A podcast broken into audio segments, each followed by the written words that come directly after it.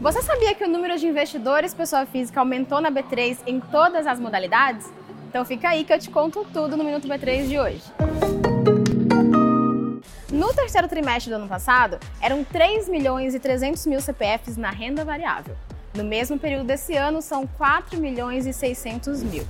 No Tesouro Direto, o número passou de 1 milhão e 700 mil para 2 milhões e 100 mil. Na renda fixa foi de 9 milhões e 600 mil para 12 milhões e 600 mil. Também aumentou a diversificação dos investimentos em diferentes produtos. Com o acesso de mais pessoas à bolsa, o valor médio do primeiro investimento diminuiu. Era de 105 reais em setembro do ano passado e passou para 40 reais nesse ano. Outra tendência bem interessante em que se mantém faz anos é que a maioria dos novos investidores na bolsa tem entre 25 e 39 anos. Não se esqueça de seguir a B3 em todas as redes sociais. Boa noite, bons negócios e até amanhã.